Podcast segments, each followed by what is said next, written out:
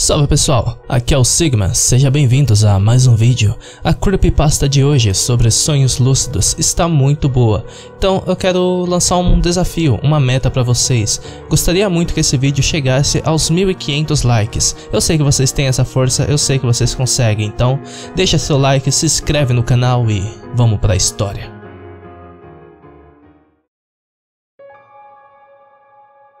Eu realmente sinto muito se isso parecer incoerente.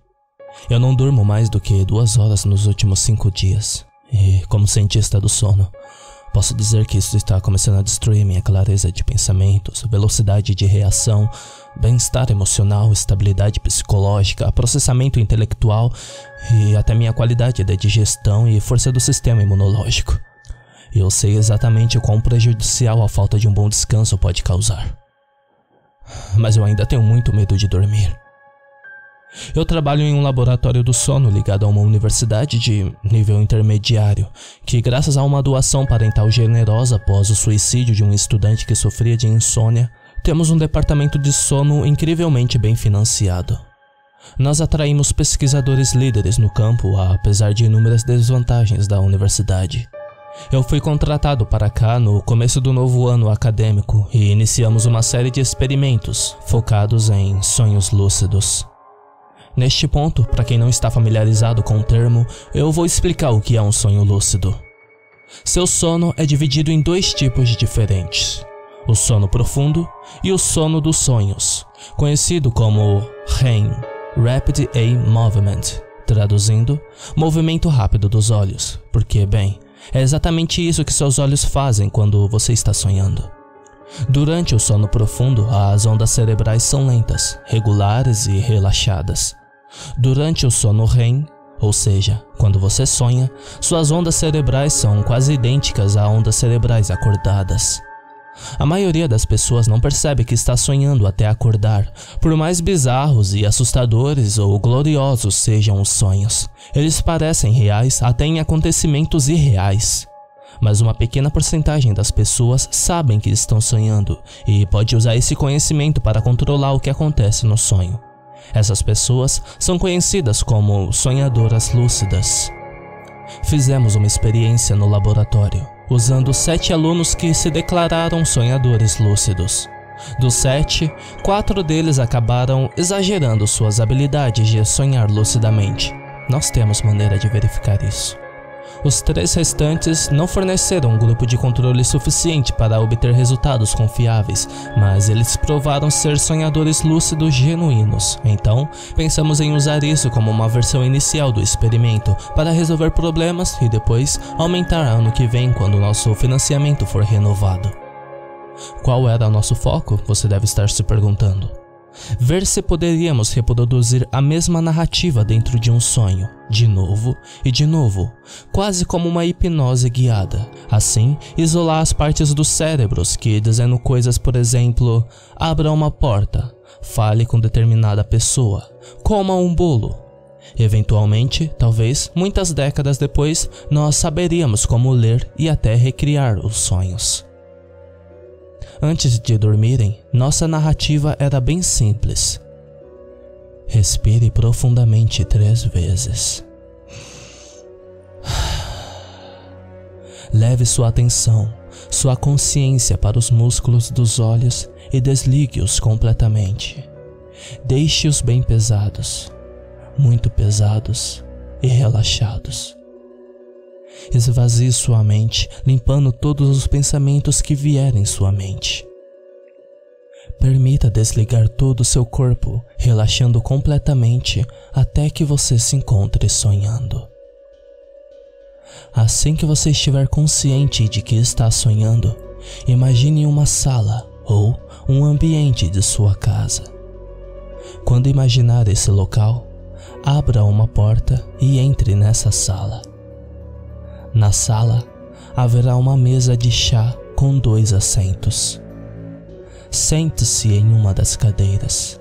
Sirva-se de uma xícara de chá e beba esse chá delicioso. Quando terminar, sirva outra xícara de chá para o espaço vazio do outro assento. Não beba esse chá. Sinalize que você completou todos os passos, balançando a cabeça lentamente e siga o resto do sono como desejar. Na primeira noite, as coisas correram muito bem. O paciente A, do sexo masculino, asiático com cerca de 20 anos, em excelente estado de saúde, completou os passos necessários e aparentemente saiu voando depois em seu sonho. Paciente B, do sexo feminino, branca de cabelos ruivos, 25 anos e em boa saúde. Aparentemente, ela sonhou fazendo sexo com um professor de matemática. Ela se desculpou e explicou que estava preocupada com as provas de matemáticas até criar a porta e a sala durante o sono. Paciente C, do sexo feminino, negra com tranças longas, com boa saúde, também completou os passos necessários e depois, por interesse ocioso, deixou que o sonho assumisse o controle para ver onde a levaria. A segunda noite passou sem problemas também. O mais curioso foi a paciente B, que começou a sonhar fazendo sexo com um personagem de soldado de um jogo de FPS. Espero que não exponha a paciente revelando confidencialmente que ela era uma estudante de produção de jogos digitais e modelagem 3D. Não foi até a terceira noite que começamos a ter problemas. Todos os pacientes dormem em um dormitório grande e largo, com cada cama cercada por outros por meio de um conjunto de painéis móveis, de modo que eles têm sua própria pequena cápsula. Esperávamos construir uma série de pequenos cômodos individuais assim que o financiamento fosse renovado. Estas cápsulas estão ligadas a eletrodos que monitoram funções corporais e ondas cerebrais. Eles também são filmados com uma câmera de visão noturna discreta para que possamos observá-los a partir da sala de controle sem precisar perturbá-los. A paciente C, nossa sonhadora lúcida mais eficiente, ela atingiu o sono REM com eficiência e acordou no meio do ciclo REM. Acordou é um termo bastante gentil para o que aconteceu. Todo o seu torso se levantou da cama como se tivesse sido apunhalada pelas costas. Ela se contorceu com um grito assustador. Então, ela abriu a cápsula, sentou-se na cama e começou a soluçar. Eu estava correndo para o laboratório naquela noite e foi correndo para a cápsula. Sim, eu estava preocupado com o bem-estar dela, mas também não queria que ela acordasse os outros dois pacientes. Eu a ajudei a sair da cama e ela começou a chorar baixinho. Eu não tenho um coração duro e coloquei meu casaco sobre ela e levei até a sala de controle. Ele não queria ir embora. Ele não queria. Ela continuou chorando. Tudo bem, tudo bem, está tudo bem. Eu continuei murmurando em resposta. Quando a levei para a sala de controle, mandei um dos pós-doutorados para levar uma xícara de chá, sem cafeína, e perguntei a ela o que havia acontecido. A paciente C estremeceu profundamente. Naquela sala, na mesa de chá, havia um homem.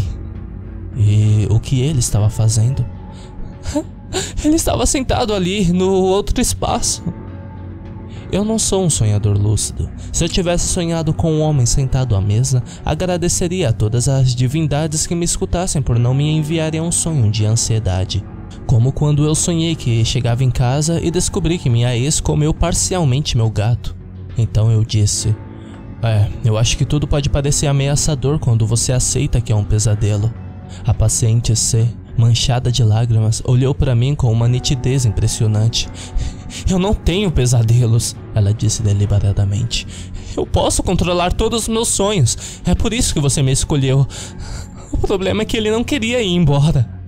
Ela fez uma pausa, fechou os olhos, engoliu o seco e depois me disse calmamente: ele olhava para mim e seus olhos eram apenas. Ele olhava para mim e pude sentir que ele queria que eu morresse.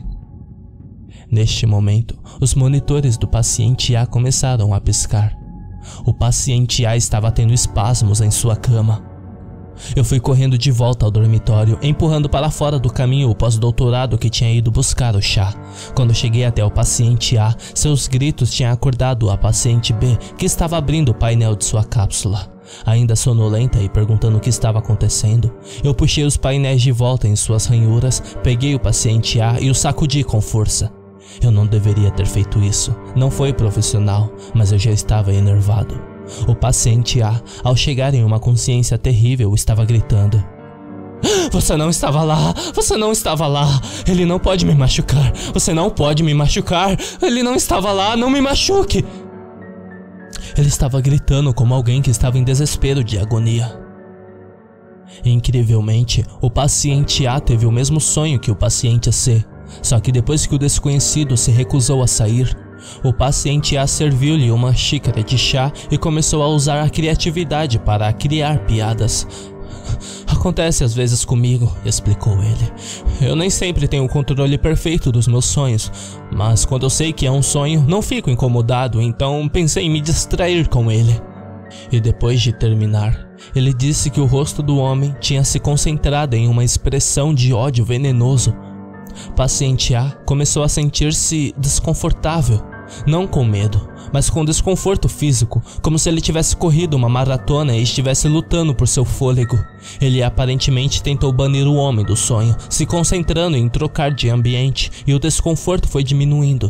Quando o paciente A começou a lutar pela respiração, o homem, com o rosto torcido de fúria, começou a sangrar. Tinha começado a sangrar? Eu repeti. Sim, ele começou a sangrar. De onde? De todos os lugares. Ele então estava assistindo esse banho de sangue sem ferimentos e começando a sufocar quando eu sacudi para acordá-lo.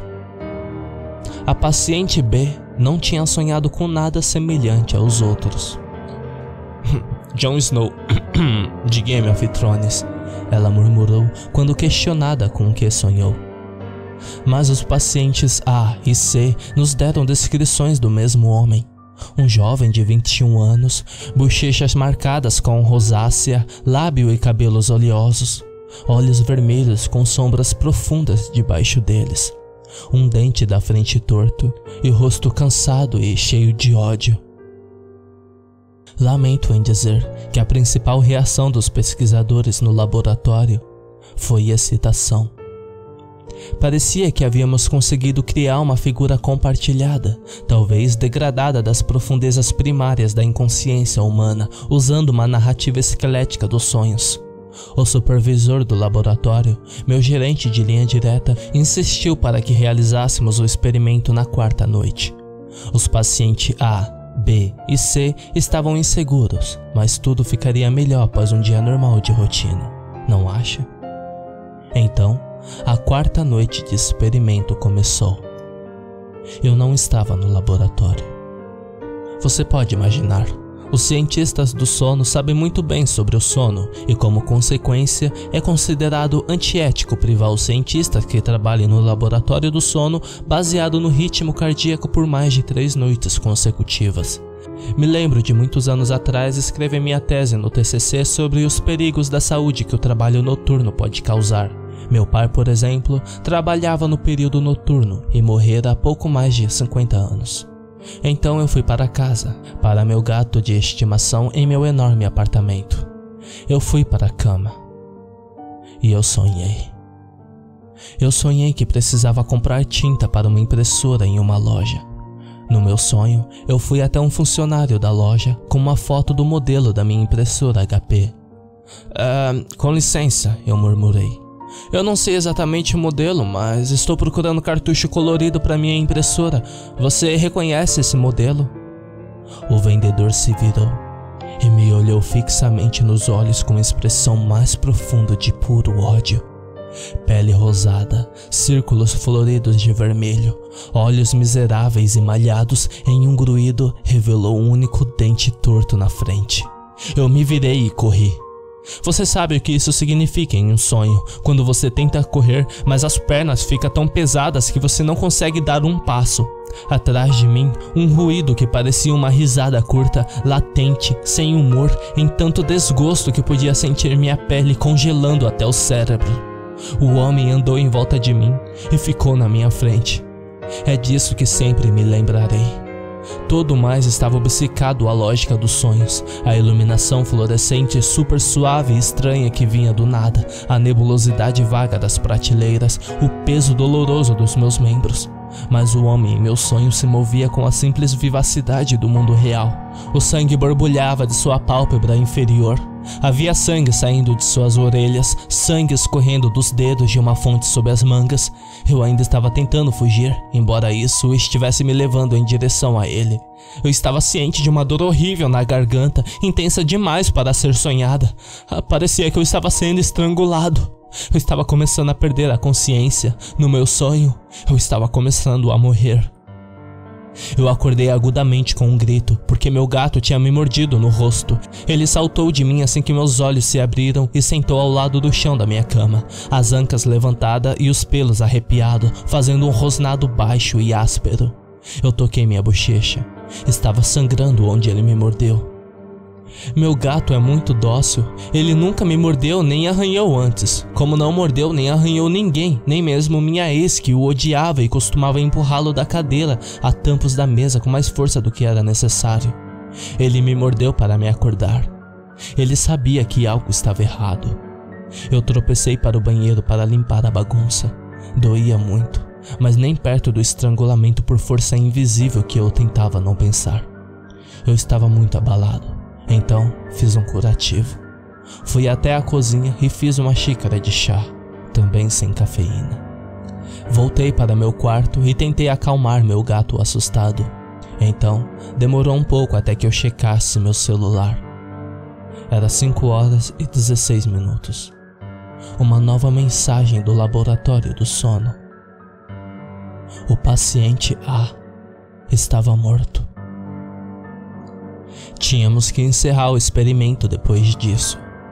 O paciente A, que tinha sido registrado como ótima saúde, capitão da equipe de atletismo da universidade, jovem, brilhante e de uma vida limpa, morrera de um ataque cardíaco durante o sono.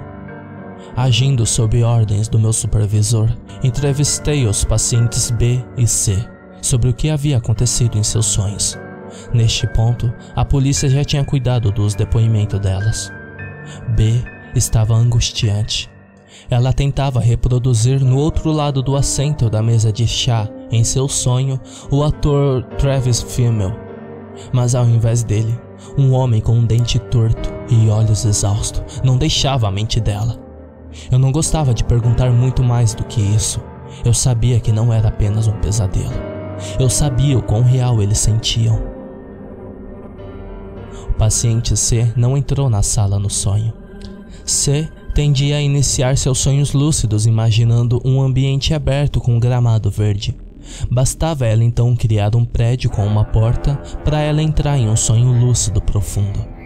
Ela não criou um, mas havia um prédio lá quando ela começou a sonhar e afastou-se dele. Enquanto caminhava, os edifícios começaram a se multiplicar, se aglomerando ao redor dela. O que havia começado como uma paisagem de uma praça florida rapidamente se tornou um beco vazio e silencioso. Ela se recusou a entrar em qualquer porta. Enquanto andava, ela disse que podia sentir o rosto, o mesmo rosto de antes espiando através da janela dos prédios, trancando sua careta de puro ódio através dos vidros. Ela nunca olhou diretamente para ele. Ela continuou andando, fugindo, mesmo quando as ruas se estreitavam e os prédios se tornavam mais decrépitos. Ela andou até encontrar-se a estrada terminada em um beco com um único prédio no final. A porta já estava entreaberta. Ela se virou e tentou sair, mas não importava em que direção se virasse. Ela estava no final de um beco e com um único caminho para frente. Felizmente, uma palavra estranha para se usar devido às circunstâncias, o agito em torno da morte repentina do paciente A a acordou. Enviei um e-mail com os depoimentos e relatórios para meu supervisor, e ele respondeu quase imediatamente, pedindo para que eu fosse vê-la. Ele estava em seu escritório, preenchendo uma papelada. Eu achava que seria uma papelada de seguro após a morte do paciente no laboratório, mas não era. Ele estava pedindo mais financiamento. Lamento dizer que consegui ler de cabeça para baixo. Eu estava agitado, com dor e cansado e bati na mesa. Uh, você não pode estar pensando seriamente em pedir mais financiamento por mais um ano. Depois disso, ele suspirou profundamente. Um estudante morreu. Você acha que eu não sei? respondeu ele. Se eu não tentar, nosso departamento vai acabar. Seu trabalho, meu trabalho, o dos doutorados, as cobaias, todos dentro desse projeto. A universidade não tem orçamento para nós. Eles não têm orçamento para nós? Eu gaguejei. Por que eles não querem investir em nós? Também fazemos parte da universidade. Ele me deu um olhar longo e direto. É um pouco diferente aqui comparado com o que você está acostumado, ele disse friamente. Eu não queria me gabar, mas eu tenho meus diplomas de graduação e pós-graduação de algumas universidades de prestígio, que sim, tem muito dinheiro para bancar um projeto desse. Eu não pretendia sair para buscar emprego em outro lugar porque eu tinha terminado meu relacionamento há pouco tempo e tinha esperança de reatar as coisas com ela que mora aqui nessa mesma cidade. Eu estava um pouco nervoso demais para respondê-lo qualquer coisa e olhei para a papelada novamente. Um dos pedaços de papel chefiava o investimento para consolo em memória de John Renee, que continha uma pequena foto que presumir ser John Renee. Deve ter sido uma foto oficial tirada de um documento de estudante. Ele estava radiante contra o fundo azul de um fotógrafo profissional usando um suéter verde. Mesmo de cabeça para baixo, pude ver que esse John Renee tinha um dente torto na frente Aquela cara jovem, feliz e sorridente parecia bastante encantador. Eu senti uma onda de náusea surgir através de mim e tive que me firmar na borda da mesa. Meu supervisor viu cambalear e seguiu em linha do meu olhar. Oh, sim, o investimento é pelo pobre John. Fui nomeado para o projeto quando ele morreu. Não era uma experiência na qual eu estava trabalhando, felizmente. Isso me lembra um pouco desta situação. Eu engoli seco. Minha boca secou de repente. Eu estava lembrando do John Renee em meus sonhos. Eu e os pacientes estavam reproduzindo John Renee nos sonhos, com os olhos cansados de insônia. Ele veio aqui para ter sua insônia curada? O quê? Meu supervisor pareceu bastante surpreso. Oh, eu suponho que isso tenha sido um longo tempo depois. Não, John Renee era um rapaz perfeitamente saudável. Ele era parte de um experimento inicial sobre sonhos lúcidos quando estávamos tentando descobrir como medir um sonho lúcido. Você sabia que eles achavam que era automitificado, como costumavam pensar sobre a ejaculação feminina? De qualquer forma, o processo acabou dando a ele uma insônia severa. E você sabe tanto quanto eu o que a falta de sono pode fazer com uma pessoa. Parece que ele ficou semanas sem dormir. Coisa horrível. No final, ele tirou a própria vida. Ah, ele se matou, eu repeti fracamente. Sim, disse meu supervisor. Deve ter sido horrível. Seus pais montaram esse projeto. Eles são os investidores que irei tentar pedir mais. Foi bom de certa forma. Na verdade, quando penso sobre isso, imagino que a vida e morte dele serviu para guiar esse projeto e nossos sonhos.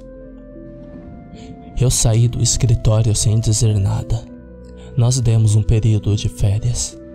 Eu não durmo direito há cinco dias, porque eu não quero dormir profundamente o suficiente para chegar ao sono REM. O sono dos sonhos vem sempre depois do sono profundo, e a maior quantidade do sono REM vem nas últimas horas do sono. Mas eu posso sentir minhas pálpebras caindo enquanto digito. Eu não posso dormir. Eu não posso dormir. Eu não devo dormir. Eu não quero ver John Renee. Oh meu Deus. Eu preciso dormir. Por favor, me ajude. Então essa foi nossa história sobre sonhos lúcidos. Espero que tenham gostado. Espero que também já tenham deixado aí o seu like e comentado sobre a história. E chegou o momento de mandar salve para todos os membros do fã clube. Para fazer parte, o link está na descrição. É só baixar o Amino e entrar na comunidade Dark Nerd. Então, o primeiro salve aqui, um membro recente, Profiler of Dread Fear. Grande salve, bro. A Sara, mais de um mês aí no fã clube. Beijo, Sara. Necochroma, Necochroma também. Salve, bro. A Mara, grande beijo, Mara. Dark, grande abraço, Dark. Salve, camarada. Alessandra The Cannibal, beijos querida, salve também. Salve também para Turaci, membro recente também da comunidade. Seja bem-vindo, Turaci. Salve, bro. Merdion Merlinius, completando aí mais de um mês aí no fã clube. Salve, Mer... Salve, Merdion. Também um grande abraço ao Merp. Salve e abraço para Ghost. Um grande salve e abraço também para Dante Devil May Cry. Também temos aqui um ser humano qualquer, salve um ser humano qualquer. O Vitor, a máscara do Vitor do SCP. Seja bem-vindo, Vitor. Aqui é a K. A K também é membro recente da comunidade. Seja bem-vinda, K. Grande salve, beijos. Alpha. Mano, Alpha. Grande abraço, bro. Bebê trouxa, ela mudou o nick dela. Bebê trouxa, beijo, querida. Léo47, salve querida. Ceifador, grande abraço, ceifador. Kaya Tokurayami, salve Kaya. Salve também para Inshan, grande abraço, salve. Tio Dark, Tio Dark, abraço querido. Senhor Wills, Senhor Wills, grande salve. Lu Def. Salve Lu, beijos querida. Um grande abraço também ao Jofi, grande abraço Jofi. Um beijo para Evil Girl, Evil Girl. Nick, grande abraço Nick, salve. Rafa66, abraço, salve querido. Dr. Watson, Dr. Watson, salve bro. Salve, salve também para Ayalas Jack. Grande abraço, querido. Abraço também ao Papaco. Grande abraço, Papaco. E também aqui a Killer Bunny. Killer Bunny, grande salve, querida. Grande beijos. Então é isso aí, espero que tenham gostado da história de hoje. E não esqueça seu like, compartilhe aí com os amigos e entre lá na comunidade Dark Nerd para fazer parte do fã clube do Sigma Terror. Além que lá também tem muitos posts legais, muitas curiosidades do mundo do terror e mundo nerd. Grande abraço e até a próxima.